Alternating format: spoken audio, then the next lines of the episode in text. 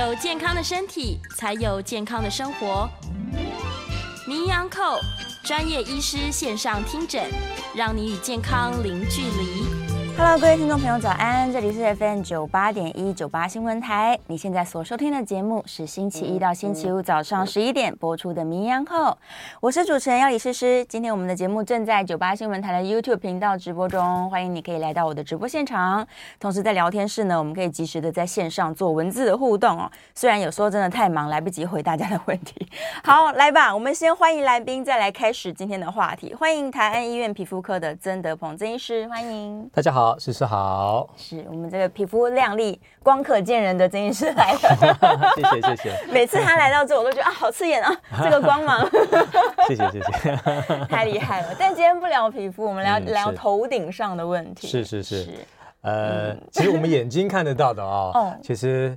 只要两个眼睛，除了两个眼睛以外呢，其实呢都是在皮肤科的范畴啊。全部呀、哦。对对对对，包括我们的 头发啦，是我们的指甲啊这样子。嗯、那今天刚刚好，呃，诗诗这边有要就是有机会在这边跟大家分享一下我们的一些头发的一些呃疾病、嗯，还有有一些如何去做一定的保养啊、就是让大家都能够有一个健康啊、呃、亮丽的一个秀发。是是是。那当然，我们的头发的量呢，其实出生呢大概就定了。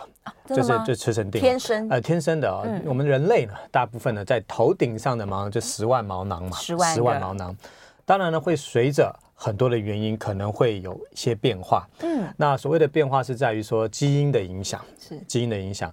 那第二个的话呢，还有一些身体的一些荷尔蒙的一些改变的影响。啊、嗯。呃，还有就是说所谓有些一些疾病端的影响，嗯是，还有有一些可能会因为饮食的习惯啦。或是一些呃需要吃到一些药物啦，生活的压力啦，还有这些呢，都是会影响到我们头发的一些生长，嗯，跟它的一些脱落哦。那基本上呢，我们人类啦哈，只要是人哈，我们大概二十五岁到三十岁哦，是我们身体所有的机能哦，生理机能哦，是最顶尖呐，最顶峰的时刻是。那大概过了大概三十岁以后呢，开始就会慢慢的呢，有些这个脱发啊就会稍微下坡，哎，这个身体上的机能平均了，大概呢头发的脱发呢就会稍微比较明显的出现，嗯，呃，包括是说，其实，在临床上最常出现的落发的原因啊，哈，呃，到我门诊啊，最常出现的落发原因大概还是属于所谓的基因形态的落发，哦，天生的，对，天生的，也就是所谓的父母亲。爸爸妈妈、爷爷奶奶呢，如果带有像这样子的一个基因，那这叫雄性基因形态的落法。对，那当然还有很多刚刚提到的很多其他不同的形态的落发。今天可能是因为你是因为感染而落发，嗯，还是因为说因为用到不当的保养品伤害了头皮？是，那这个土壤不健康了，长在上面的稻子也撑不住了嘛？对，啊，也是因为造成的接触型的落发。举例说明好了，像过度的烫发啦、啊、染发啦，造成这个土壤的受伤，是，这是其中的一点。那还有一个蛮常见的，就是叫做啊圆秃，圆秃、啊、或者是我们叫它叫鬼剃头。对，那鬼剃头大概这这三年哦，呃，比较有稍微比较常见一点。点点是因为我们大家归类哈，可能跟所谓的疫情，嗯，跟我们的所谓的这个新冠啦，还有这个打这个所谓的疫苗呢，可能有一些一定的关系在。哦，它跟自体免疫系统比较有关系。对对对对对，刚刚对，刚刚诗诗有提到这所谓的自体免疫系统，嗯，自体免疫系统的一些疾病，呃，从最简单的一些感染啊，呃，到接下来的有一些人有一些免疫性疾病，像红斑性狼疮，对。啊、呃，像有一些有一些干燥症啦，像这类的病患呢，也有可能会有一些落法上面的来做一些表现。是，是，对。那所以说，我们大致上呢，把这所有的落法归类成两大方向，嗯，两大分，嗯、呃，两大族群，一个是。所谓的呃，变成疤痕性的落发，是。一个是非疤痕性的落发。哦，所谓的疤痕性落发，就是说，哎，它落了头发以后呢，这个基本上呢，就不大可能再长出来了，长不出来了，长不出来，这叫疤痕性落发。那所谓的呃非疤痕性落发，对，举例说明，可能是因为呃，像圆秃啦，嗯，或是暂时性的一些，因为一些药物啦、瘦身啦，哈，这营养的不足而造成的一些落发的一些状况。嗯。那我就当做是今天有一位病患，他走到我的门诊，他开始就是说：“曾医师，曾医师，我今天最近落发很严重。”对。那其实我一个医生的角度，第一点，我要先确定你的最近是什么叫最近。哦。啊，有些人掉了一个呃，只要注意到落发一个星期，他就觉得哇，天要塌下来了。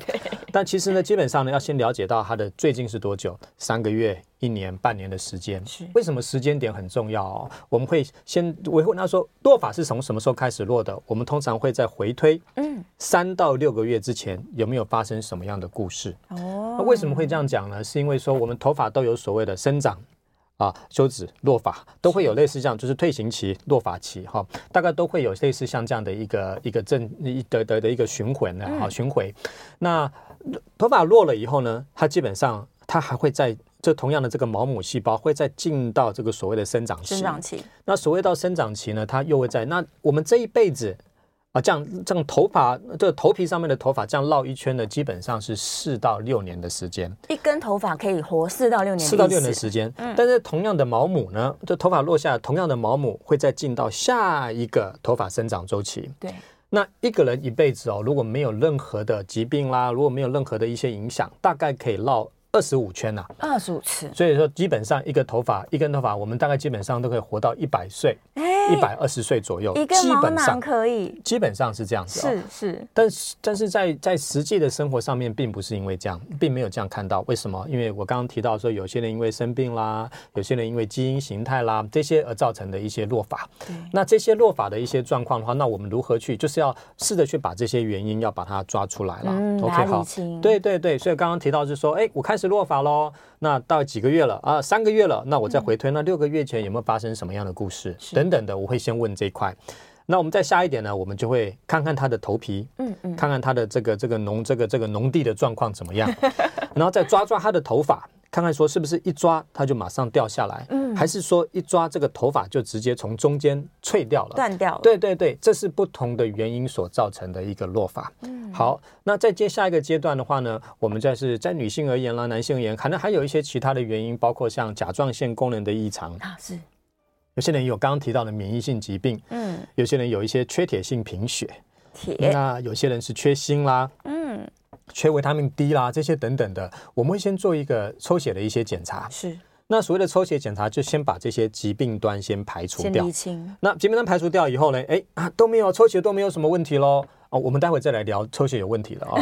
如果抽血都没有问题的话呢，哎，那我们就要开始，我们看说，那是不是在三到六个月前你有生过病了，或者是说，呃呃，举例说明，有些人怀孕那，对啊，生孩子，嗯，怀孕生产，生孩子在生产的过程中间呢，在在怀孕的过程中间，基本上呢，头发呢，呃，并不会像这样这样这样落。基本上，我们只要是一个正常的人类了哈，一天呢，这个头皮上面呢，这头发上面的这个掉呢，大概差不多是一百根。以内都还算是可以接受的范围了，合理范围。呃，所以说呢，那如果说是说，哎，它突然就是掉超过像这样的一个，但是这个还是要再去厘清一点哦，因为我们通常会比较容易落发的时候是在于洗头的时候。对。那有些人会害怕，害怕说，哇，糟糕，我好像落发比较严重了，他不敢洗头。那不敢洗头，那头很大了哦。不敢洗头的话，就是代表说那个农地。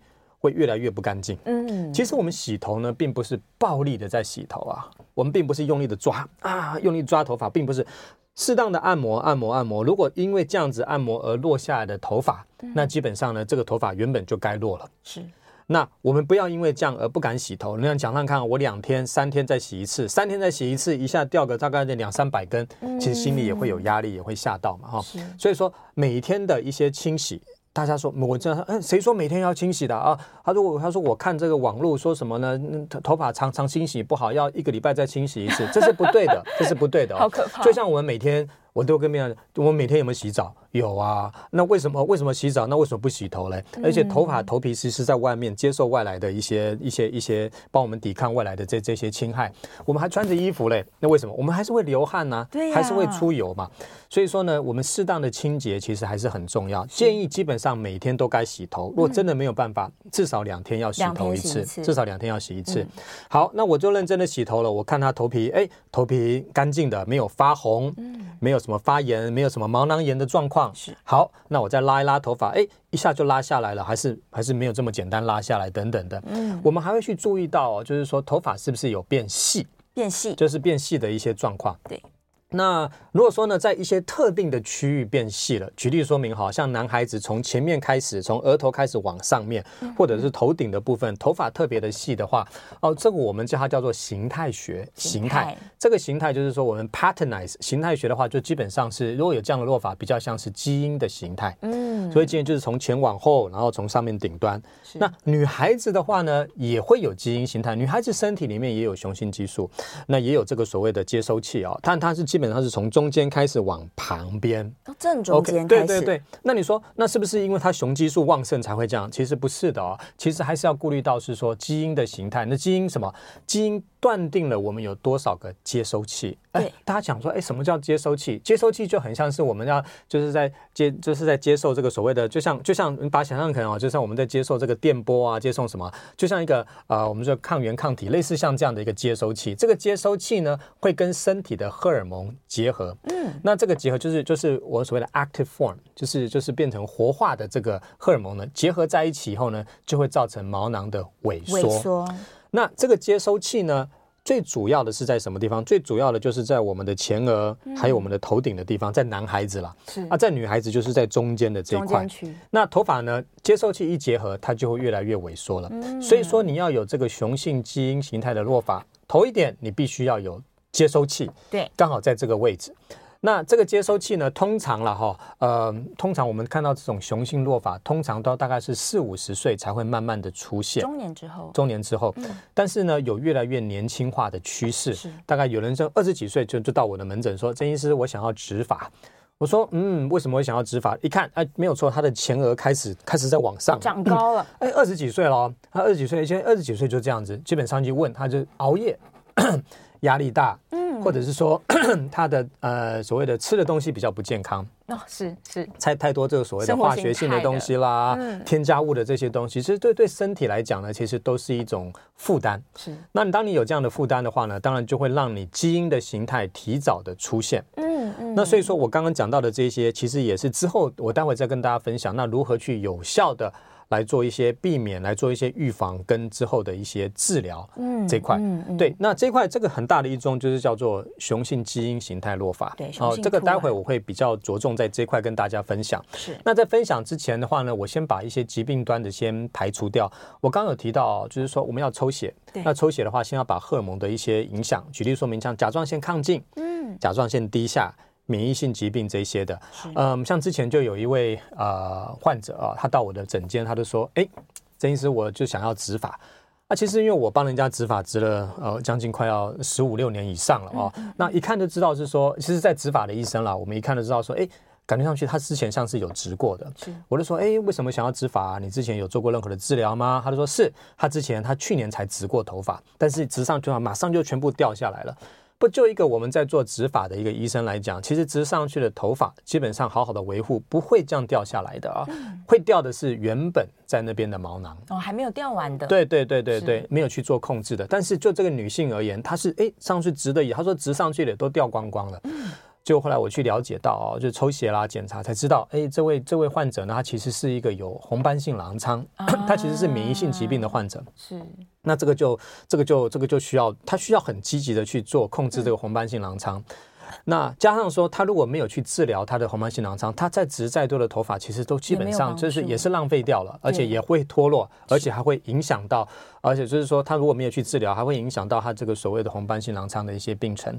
所以在我们皮肤科专科医生这边啊，我们就是说我们当一个病患过来，那就是在植发这边有特别琢磨的那特。就是有特别琢磨的这些哈，我们基本上是皮肤专科医生，我们都会，我们帮人家做这类的一些检查，嗯、要先帮他排除掉这些疾病端，先确定厘清了所有的问题。对对对对对，要不然植上去的头发，它也撑不住，也活不住。对，那对病患本身也是一个心灵上还有这个物这个物，这是所谓的头发头皮上面的一些伤害了。嗯、那这个这样这样的话，就反而也拖延了他的一些治疗的一些时间。是，是，是，所以要先把这些疾病端先排除掉。那再接下一点就是说，呃，我会跟他讲说，诶，如果说你是因为怀孕，嗯，那因为怀孕之后的落发，基本上在 baby 生出来之后的三到六个月，它有可能会开始落发。为什么？因为在怀孕的过程中间呢，我刚刚提到了一天掉个这个所谓的八十一百根呢，基本上呢就比较少掉。为什么？因为老天呢要让妈妈保护自己的孩子，所以在那段时间呢比较不会落发。是，但是在 baby 生出来之后呢。那那怀胎十月哈，怀胎十个月的这些头发该落的，原本该落的。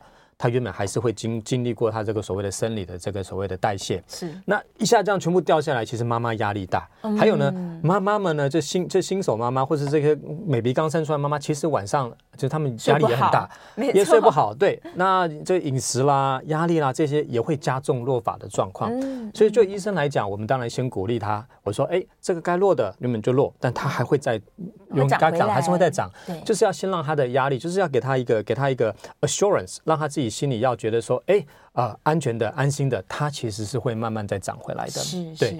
那这是一点哦。那刚刚还提到了说，因为新冠，因为一些疾病端，那疾病端的原因呢，是说因为疾病造成身体免疫的一些改变，可能自我的一些攻击啦，身体在发炎啦，它最后就开始落发。因为呢，身体呢，为了要把一些养分。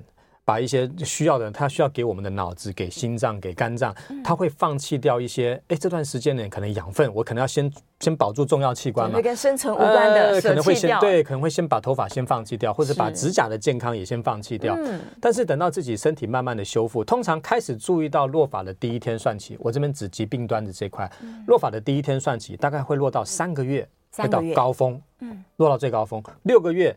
整个落的就稳定了哦，开始就慢慢就会长头发，大概差不多九个月左右到一年的时候呢，它慢慢就会长回来。嗯，那举例说明好了，像在临床上就有一个八十五岁的爷爷，啊，他其实到八十五岁了，他还是满头的。呃，就是头发哦，是但是呢，也是因为呢，就是新冠的期间呢，呃，他就开始落发，他开始是以圆秃来做表现，哇，越来越越来越，他几乎是整个头皮的头发都掉光光了。嗯嗯。那当然那个时候呢，我们也是给他一个观察啦，有些治疗啊，他过了一年以后呢，其实头发都全部都在长回来。是。对，所以说呢，一定要先给这个所谓的病患，先让他了解到他是因为什么原因落发。对。我们试着去找出原因。第二个。一些治疗的一些计划，嗯啊，看多久的时间。如果说你说，哎，我找到医生了，我有在做治疗啊，但是再怎么治疗都不可能让头发立即长出来嘛。我刚刚提到三到六个月的时间的落发，六个月，所以说你要给要给病患一个鼓励，否则这个所谓的病患哈，他们就会失去了信心，就到处去试这个偏方。举例说明，就拿什么 XO 啦哈，或是拿什么姜啦哈，往头上涂啊，对对对，然后像网络这样乱买了一大堆东西，那反而。造成了不可逆的伤害。是，想想想想，如果说把这个农地整个破坏掉了，你还要再花多久的时间才能够把农地再重新建立，让它重新健康回来？对呀。所以说，我是觉得是说，在在就医的过程中间，我就是一定要让病患是能够了解。那你这个，我跟他讲说，哎，你这三到六个月。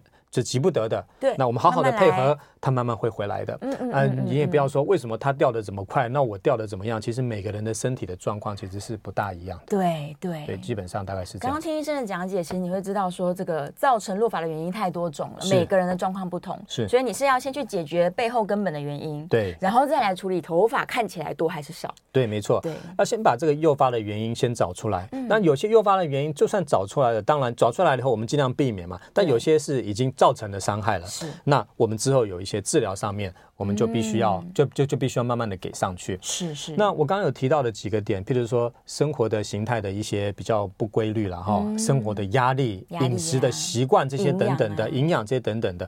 那啊，举例说明，好像有些人就是他只吃单一的，像譬如说有些人在健身，他就只吃 protein，对，他就只吃蛋白、蛋白、蛋白这种高蛋白的东西。那其实高蛋白的东西有时候过多哈，也会造成一些毛囊的一些发炎啦哈。或者一些痘痘的产生啦，不是痘痘不是只有在脸上，有时候头皮上面也会有类似这样的状况。我觉得是应该要饮食要做均衡了哦，这些状况这是最主要的。那有一些特别的一些呃一些一些成分哦，其实是对身体的是特别有需要的啊，尤其是头发啊，锌。啊，我们叫 zinc，一个金在一个辛苦的辛，叫。男生的维他命会加强补充。呃，没有错。嗯、那锌呢，就是维他命这一块。那在生活上面的饮食上面，最常见到的就是海鲜类的食物，是还有像奶蛋类的东西哦。嗯、那第二个的话，我们提到铁，铁。那铁质的话呢，基本上呢，就是铁也是需要铁，就是红血，我们的红血球里面的钢筋啊，是它撑着红血球。那红血球是吸带整个身体的养分跟氧气。嗯。那我现在不是说贫血哦，有时候没有贫血，但是里面的铁这些所谓的铁蛋白这些不足的话呢，它没有办法吸带足够的养分跟氧气的话，那它为了维持的生命啊，它就比较少，它就放弃掉我们的头发了，牺牲头发了。对对对，所以说这一块铁也要做一定的补充。嗯。我们身体的能量是需要铁的啊、呃！大家看到有一些广告啊，说熬夜熬夜然后补铁，就类似像这样的概念。其实整个身体的机能啊，这些铁扮演很重要的角色。是。接下来还有维他命 D，D，尤其是 D 三哈。那维他命 D 三的话呢，它其实不是只有针对头发，它是针对整个身体的免疫力，嗯，整个身体的免疫的一个机能，其实都有帮助的哦。那 D 最常见的就是晒晒太阳、晒晒阳光嘛。对。但是绝对不要，我一个皮肤科医生了哈，我也不会教大家哈，大热天气站在旁边，站在外面这样晒太阳了哈。还是要适度的阳光，其实对对对身体是有这个需要的。嗯，那在饮食上面的补充的话呢，大概就是奶蛋类的食物会比较会比较多低，对对对，会比较多低。嗯、那这样一天的话呢，至少如果能够有两千个 IU 啊哈，两千 IU 的话，维他命 D 的话，其实是其实是会其实会会会有帮助的哦。是。那这些是我说要补什么？那要避免什么嘞？要避免就是说少吃少吃太多刺激性的食物，辣的，就少一点辛辣的东西哦，油炸类的。对对对，然后过度的像喝酒啦、抽烟啦这些的，那适度的一些一些酒精，你说像你像红酒分啊这些的，一天一点点，这是还好。还可以。但是就是说，哎，这种过度的饮酒啊，或者是说抽烟，抽烟的话，其实对身体的伤害很大。是。那。抽烟的话，它本身会产生很多的自由基，嗯，我们这叫 free radical。自由基的话呢，它对身体会造成发炎性的反应。是，那不是说只有在头发了，包括整个身体的老化，这些呢都会加重这样的一个状况。所以说呢，建议呢就是不要抽烟。是，那包括我自己呢会来找我植发的病人呢，我都会跟他讲说，都会劝他一定要戒烟，因为我花了这么多的心思在把这个头发种上去了。那种上去，如果你再继续再抽烟，有时又又是很抽的很重的话，其实那个。种上去的毛囊，种上去的毛呢，其实基本上呢，活下去的机会呢就会减少了。是，对。那我刚刚讲到了，第一个是说要补充什么，第二个是要避免什么。避免什么？刚才提到是说尽量不要熬夜，呃，对，刺激性的食物啊，还有一些生活的一些饮食的一些一些调控，压力的调控，这些都很重要。是是是，压力也很要紧，压力很要紧。对，很多人真的是因为压力造成免疫系统失衡。对对，回头也是这样来的。对对对对。然后我再多讲一点，就提到一些清洗的一些部分。哦。有些人会提到是说，那我戴安全帽是，或者是我戴帽子，那会不会增加这个？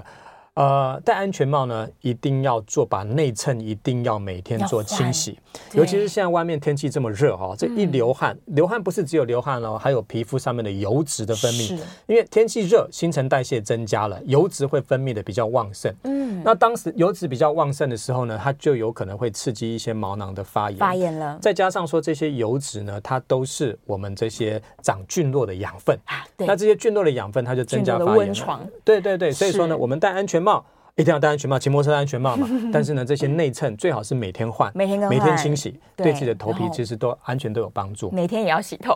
对对对对对对。好了，我们准备进广告了。广告之后回来继续讨论头发问题。欢迎来到 FM 九八点一九八新闻台，你现在所收听的节目是名医安客，我是主持人药理诗诗。今天在节目中，我们正在讨论关于这个三千烦恼丝掉发的问题。再次欢迎现场的来宾是台安医院皮肤科的曾德鹏曾医师，欢迎。大家好，诗诗好。好，回来啦。call in 先不开，大家这个稍安勿躁，先不要扣进来，我们还没讲完。刚刚在上一段的节目里面，我们讲了很多，你要厘清掉头发的原因，每个人各自不相同。但是当中有一群人呢，他可能没有疾病，他平常也都很照顾他的头发，但天生他在他的毛囊里面就是有这个荷尔蒙的接收器，所以只要雄性荷尔蒙一跑过来了，他就开始掉发了。这个雄性秃的部分，我想是很多男性以及少部分的女性超级介意的，所以这段节目我们就请曾医师详细的来说一下雄性秃到底怎么办？接收器可以关掉吗？了解啊、哦，所以说呢，呃，刚今天提到这个有没有说诗诗提到的这点是我们在门诊呢，就是会来找我，大部分的大概百分之七十到八十的这些呃病患呢，大概都是属于雄性落发的这一块。嗯那属于雄性落发，刚刚也提到是说，它第一点它是属于基因形态定的啊，自己的爸爸妈妈、爷爷奶奶、阿公阿妈啊，自己的这个长辈这些呢，如果有像这样子给的给下一代这样像这样的基因的形态。遗传，那基因的遗传形态呢，刚刚也提到，大概都是三四十岁之后才会在临床上面比较明显的表现出来，但是有年轻化的趋势。嗯，所以年轻化的趋势主要是因为说饮食的一些不正常啦、熬夜啦、压力啦哈，这些造成身体的压力，而造成它的这个所谓的雄性激雄性激素的活化。增加了以后，还有跟我们这个所谓的接收器结合增加了以后，就造成这种落发的表现。是。那像这种雄性秃的这种雄性的落发呢，基本上它不是说我洗一把头就啪一大把头发掉下来，不是的哦，它是头发慢慢是由粗毛慢慢变成细毛，细毛慢慢的脱落下来。那当我们在临床上在看的时候呢，我们就会把这个前面的额头的头发往上拨啊，看到有些时候呢会在一个地方会看到有一两根呢，他们很孤单的，就是只是留在那边了。小细毛，小细毛留在那边了。那后面有一段呢，就是像一个河流空河一样哈，就是河流就是跟你大部分的毛囊就有一段距离。这个我们就会我就会让病患知道说，哎，你是大概已经回推了，就往上推到推到多少的一个状况。是。那接下来我们提到是说，我刚刚提到预防了，预防很重要。那接下来该治疗的这一块了哦。那治疗这一块的话，基本上以现在的科学啊，我们就是讲这个所谓的呃医疗，就是有被证实的哈，就是有意义的东西啊。第一点，我们叫吃药，吃药。那吃药的话呢，基本上呢就是所谓的呃一些 口服用药了哈。对。这口服用药的基本的概念呢，它基本上就是在让这个所谓的雄性激素呢活化这一段，它把它阻挡掉。嗯。那活化阻挡掉，它就不会。跟我们的这个没有办法跟我们的这个荷尔蒙结合，所以刚刚诗诗有提到是说，那我们是不是把它关掉？关掉，其实就是类似像这样的概念了哈。那让我们这个头发不要跟头发上面的接收器没有办法跟这个荷尔蒙结合，嗯、那就可以延缓。我们没有办法逆，没有办法说把这个整个说啊，就像我们逆天而行。对对对，就算再怎么说，我们再怎么去做美容医疗，我们也没有办法去。逆，我们想说，让我们这个老化稍微让它缓慢一点，在老化还是在进行中，让它只是外面的表现上面，哎，可以让它不要来的这么的明显，一样也是一样，对，没有错。口服药就是像这样的一个概念。嗯、OK，那呃，现在大家比较，我们医生比较耳熟能详了，在台面上的有那种已经上市当将近二十九年、三十年的药了哦，它还是屹立不摇了哈。当然，最近几年也有一些新的药物出来。嗯、那在这一块而言的话，都一定是有它的意义存在的哦，它是能够有效的来抑制。大概在临床上面，百分之八十的机会能够让我们既有的毛能够稍微稳定下来，让它不要这么快的萎缩掉哦。是。那第二点的话，就提到类似像我们有个叫 Deal 哦，Minoxidil 呢，它是在有一些现在有一些市售的一些产品里面所有的成分、嗯嗯、啊，叫五 percent 啊这样子 Minoxidil。那这 Minoxidil 它也是，它主要是让我们的血管扩张，让我们的土壤呢这边呢比较多能够一些一些健康的一些养分能够过去。就像我们把这个高速公路开大条一点，嗯、然后多一点的养分送过去了以后呢，嗯、我们毛囊能够接受到更多的更滋养的一些一些养分。对，这第二点哦。那它的有效成分有效的效果大概是五十五十 percent 吧，五十五十哈。那当然，这两个如果说吃药再加上擦药的话呢，基本上呢是可以得达到大概百分之九十的，这就是有被科学根据的、长期的追踪的哦。那我现在讲都是讲原厂的药哦，不是讲偏方哦。那第三点的话呢，还有提到类似像我们所谓的生发帽，呃，在最近的话，有些人是用镭射的生发帽。这镭射生发帽基本的概念，它就是用镭射的这个能量来刺激我们的这个底下的这个呃毛母，把毛母细胞能够让它稍微有点活化哈，让它。那这也是临床上也是有一定的意义存在的。啊，那当然哈，这个镭射还是要看它的出来的这个能量跟它的效能哈，光速哈。像有些人说它是用镭射的梳子，那镭射的梳子跟镭射的帽，它出来的能量可能还是有一定的差异性的哈。我现在不是讲是说，哎，有些是完全没效，不，并不是的。能量的这个镭射能量是有它的意义存在的，是，只是说要买到真的是有它的足够的呃，足够足够的的输的输出啊，是是是。第四种的话，我们提到一些像是类似像再生治疗。对。那所谓的再生治疗的话呢，包括是说有一些生长因子的生长因子了哈。哦。那包括就是让等于像灌溉一样，是，就让我们的头皮呢，让施肥，让我们的农地能够健康，让一些快要萎缩掉的。我刚刚有提到哦，我们的头皮的毛囊呢，大概是四年一轮嘛，四年一轮，然后呢，大概可以转二十五轮。对。但是刚刚我刚刚提到说，因为很多的原因，可能让二十五轮。变成只剩下十轮了，嗯，变成只剩下十五轮了，就可能四十岁或是六十岁就开始大量的落发等等的。那如果我们有办法靠一些呃所谓的再生的治疗，让这个头皮能够健康，嗯、毛囊能够健康，那是不是有机会多买个一轮？那也多个四年嘛？哦，哦，多个四年，其实在临床上面差很多了，差非常多，哦，差很多哦。嗯。然后在最后一个，我才提到是植发。好，我刚刚讲到了有五个东西了。第一点，我们叫吃药，吃药，擦药，对，呃，镭射生发，嗯，还有在接下来提到是生长因子，这四个方式呢，都是让细毛变成粗毛，变粗，粗毛呢，让它能够稍微再维持粗毛更长一段时间，嗯，但是并没有办法让无毛变有毛了。对，你要让无毛变有毛，只看上去已经没有毛了，让它看起来要能够含有长毛长出来，我必须靠。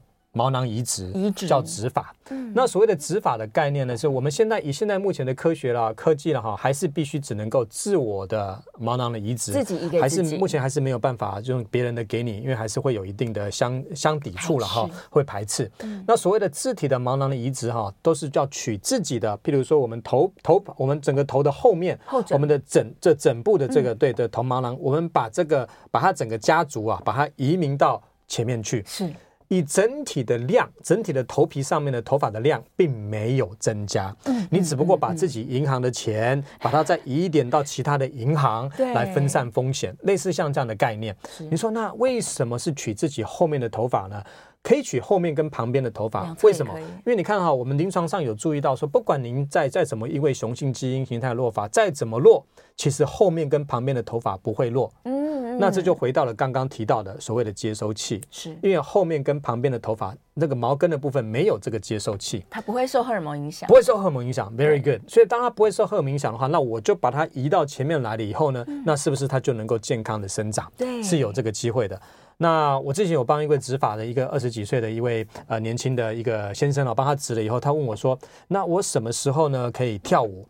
我说：“那他喜欢跳热舞啊，跳街舞啊。”我说：“那随时可以啊。”我说：“植完头发两个星期都可以跳。”他说：“他不是，他要那种哦头呢在地上这样转的那种，就是那种就是跳那种头转，对，头在头在地上转。”我就说：“那不管再什么健康的头发哈，你在地上这样转哈，那种在头这样摩擦哈，这种呢，那还是一样会落发的。对呀，不管再怎么样种上去的话，还是会落发。对对，刚提到拉。扯哦，所以说那个。我这个题外话了哈，所以说帮自己的呃女儿啦要绑头发的时候，不要绑太紧，你不要绑太紧哦。有些呢，所以会让女孩孩孩子会去跳舞啦，或者说啊绑了绑很紧啊这样子。黑人辫子头。对对对，这种呢绑太紧的话，我们叫它叫 traction，叫它拉扯性落发。是。它绑太紧了以后，后来头发前额就慢慢的往下、往上、往上、往上，它就是因为拉扯拉扯的关系，那毛囊就慢慢的会萎缩掉了。所以说呢，帮自己的孩子啊绑头发呢，就是不要绑太紧哦。这题外话，对对对对对。那之前我也是，我跟我女儿的那个幼稚园啊。小学老师讲啊，你要到学校去啊，请老师不要绑太紧，对，老师不要那么紧，啊，就松松的，对对对，是。好，那再再回到我们的话题，好，执法的话题，对对，执法也是一样。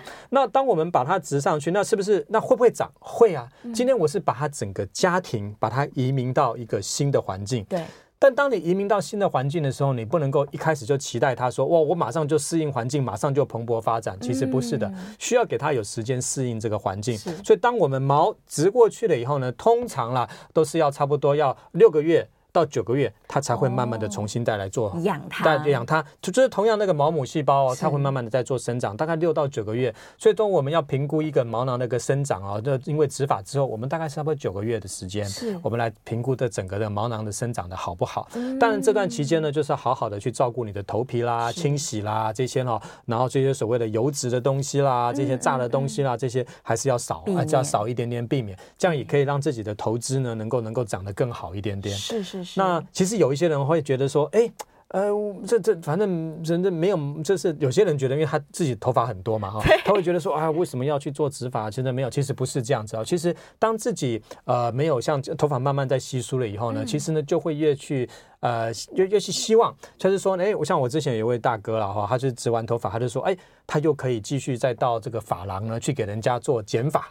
哦，他喜欢这个感觉，欸、感觉，或者吹头发的感觉，或者是说呢，他可以去游泳池游泳。是，这游泳呢，他不会说游泳池，哎、欸，他都他戴戴假发嘛，嗯、或者是说不会因为怕万一这是我们要戴这个游泳的泳帽，啊，万一不小心掉下来的话，我还可以给人家知道像这样的状况了哈。其实我觉得是说，这不再是说只有这个所谓的自信心的一个建立了哈。嗯、我觉得是说，在一个呃容貌上面呢，他自己也会觉得，哎、欸，看上去可能比较比较、欸、比较开心，哎、欸，对，像类似像这样的一个概念。是，不过我们还是要做评估哦，因为植法我们还是要评估说他今天是要植到多少的量。对呀，他是只有前面呢，还是说有些人会跟我讲说他要植个美人尖？是，有些人是说我要植个鬓角啊，所以看看一下说看看这个病患的，还有一些人是因为受伤了。嗯。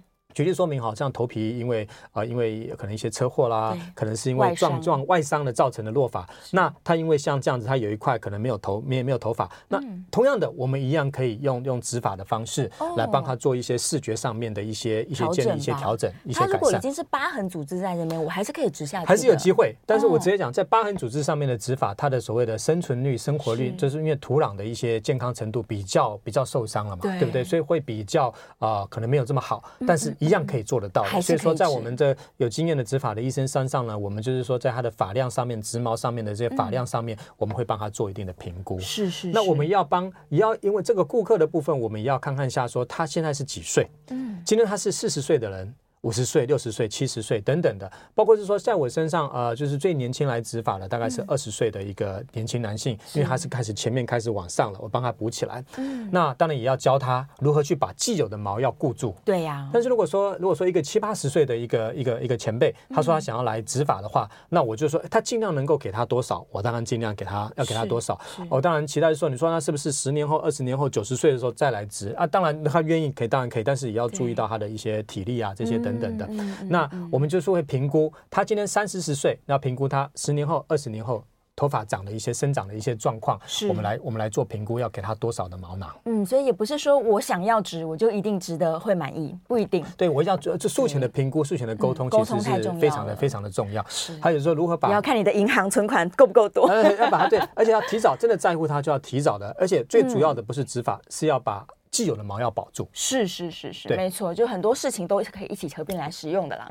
好，我们准备进广告了，广告之后回来回答大家线上的问题。回到 FM 九八点一九八新闻台，你现在所收听的节目是《名医央叩》，我是主持人要李诗诗。我们再次欢迎今天的来宾是台安医院皮肤科的曾德鹏曾医师，欢迎曾医师。大家好，诗诗好。好，来看看大家线上的问题，迫不及待了。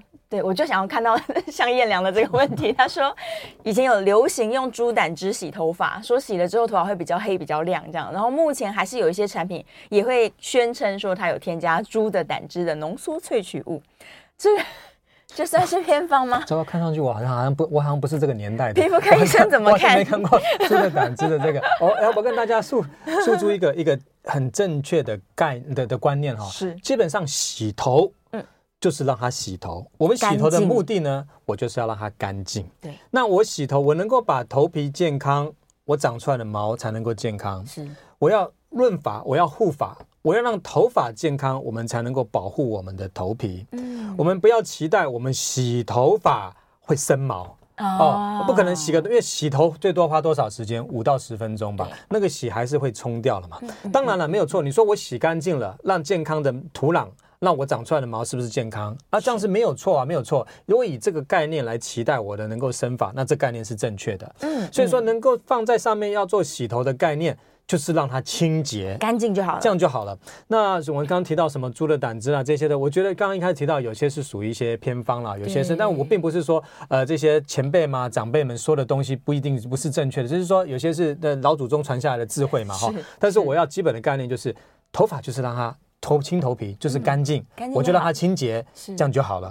我还是要还是要足够的水分，要把那个把那些清洁物还是要清掉嘛。对啊，对不对？就是说你愿意去洗，我就觉得了不起了。是，所以说尽量每天都洗头，没有办法两天洗一次。嗯，这样子。最近很流行那个头皮去角质，就是医生有赞成吗？OK，好，去角质 OK，但是没有必要每天去。嗯、就像我们脸的脸上的皮肤去角质也是一样了，我们深层的去角质大概一个星期到两个星期去一次就可以了。了对，那。头皮的去角质也是一样，我们任何的跑法、那个毛发的这些头那个皮肤的代谢都是二十八天到三十五天角质的代谢的过程。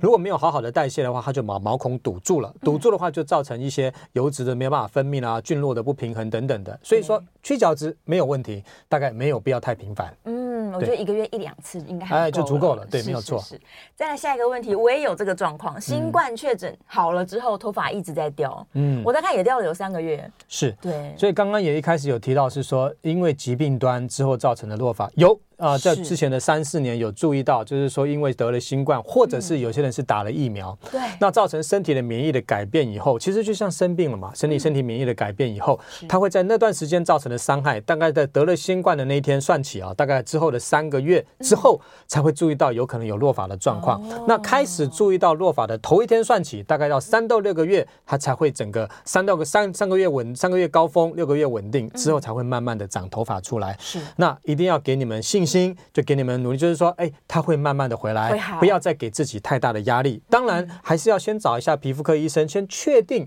到底是因为什么原因？因为得了新冠，我不可能说我抽了血跟你讲说，哎，你是因为得了新冠落发。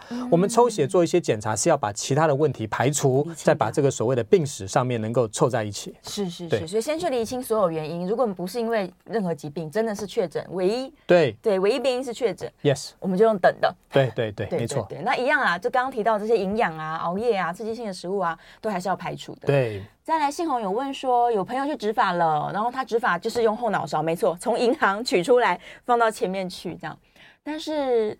哦，他是说植完之后有没有要特殊的方式去保养我植过的头发呢？再来是为什么不能用别人的头发？嗯，是刚刚刚刚在这我们有有聊过啊，就是说还是会有一些就是基因形态的不同了哈，还是会有一些排斥的一些状况哦。那接下来一点就是说一定要用后脑勺，因为后脑勺上面呢它是没有这个所谓的接收器，没有接收器就不会被荷尔蒙的攻击。我们把它移到前面来，才有可能长长久久。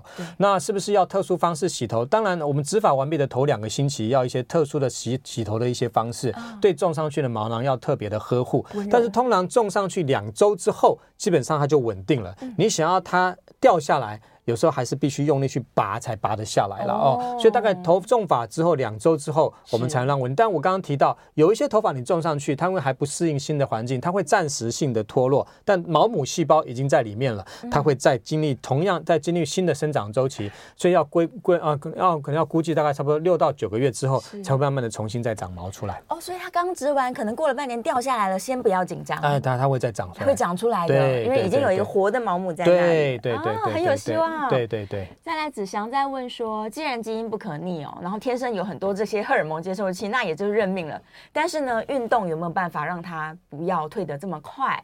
再来。B 肝患者啊，更年期的女性啊，有没有也可能是他们特别容易掉发的族群？没有错，提到这基因是不可逆的，嗯、没有错，基因是不可逆的。我们不可能去改变天生接收器的多少，但我们可以去改变的是接收器跟荷尔蒙能不能够完全的结合。那刚刚提到的一些药物的部分，就可以有办法做到像这样。啊，这不是新药，这在市面上已经超过二十九、三十年的药了哦。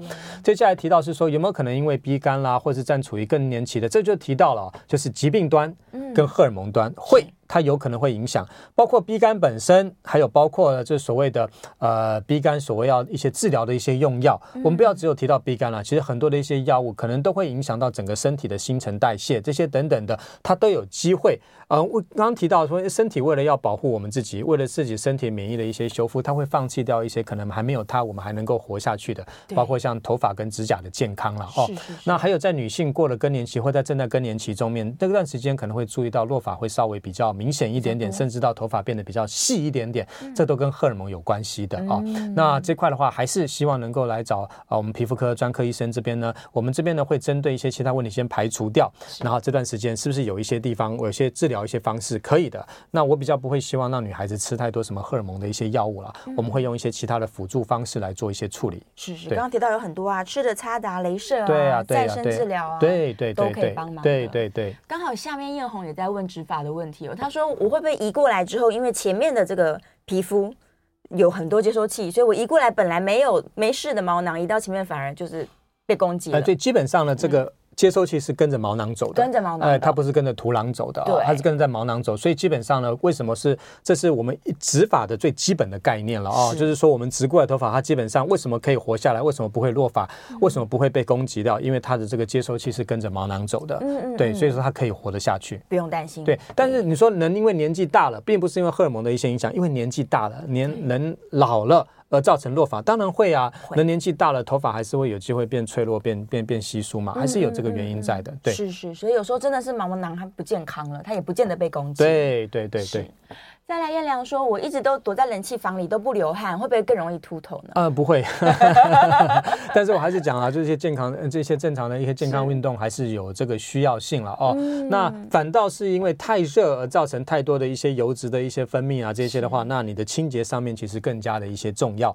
但是也不是说你都在冷气房里面的话，你头皮就一定一定特别的健康哦。就是说，还是要回归这个基本的概念，这每天的清洁其实是非常重要的，尤其是戴安全帽的这些朋友，或者是喜欢。戴帽子的朋友，啊，戴帽子很好，它可以防紫外线啊这些的。但是你帽子的清洁、头皮的清洁很重要。有的人会去喷干洗法，但那是不是又是一层化学刺激啊？对，那所谓的干洗法是说、嗯、啊，因为他想要节省这个所谓的洗头发的时间，或是没有办法找到这个水啊，所以可以好好的洗，就用所谓的干洗法。那再怎么说干洗法这些东西，还是一些化学性的一些合成的东西了哈，真的没有办法，偶尔一次两次 OK，但尽量还是避免，还是尽量还是用这个水啊来来做个冲洗，其实还会比较好的，因为这个太多的这样子还是会伤害发质，还有我们的头发。我们头的的头皮啦，头皮的健康、啊，对对对，对呀、啊，化学物质应该是越少越好。对对，没错。好，这个问题我觉得挺好的。他说，脸擦防晒我们会用卸妆品把它卸掉，但身体防晒是需要卸妆品的吗？哦，是哈，看看自己的防晒是用哪一种防晒。现在防晒，今天如果你去玩水的话呢，你们可能会有一些防水性防晒。对，那防水性防晒的话，就需要用到所谓的卸妆。那如果不是防水性的防晒，一般的这种防晒的话呢，基本上呢就是一不用到卸妆哦，基本上一般的清洗。包括说我们洗身体，我们会用到一些啊，那沐浴乳啦；我们洗脸会用到一些所谓的洗脸的这些清洁用品，这个就足够了。足够了。但是如果说我们是有用到防水性的防晒的话，还是要做到所谓的卸妆的这个概念哦，所以可能要大面积卸妆。对对对，因为还是要让这个所谓的毛，让它不要造成毛孔的堵塞。是。甚至到有一些防晒是化学性的防晒，那化学防晒滞留在皮肤的话，就比较容易造成一些过敏性皮肤炎啊，甚至到一些毛囊啊的一些发炎的一些状况。哇，使用前可能还是要测试一下。呃，对对对对对对，是。而且小朋友，呃，对，没有错。嗯，有的小朋友是非常敏感的。对对对。那题外话，我提到一下哈，我们在防晒的话，像有些人防晒是用喷的，对，是用喷的。那我个人比较不喜欢用喷的防晒。而有些孩子过来，包括是防晒，包括什么防瘟疫都一样了哈。他喜欢咻咻咻咻咻这样比较快一点，但是你要想想看，这第一点造成环境的伤害，第二点的话呢，很能会会吸进去。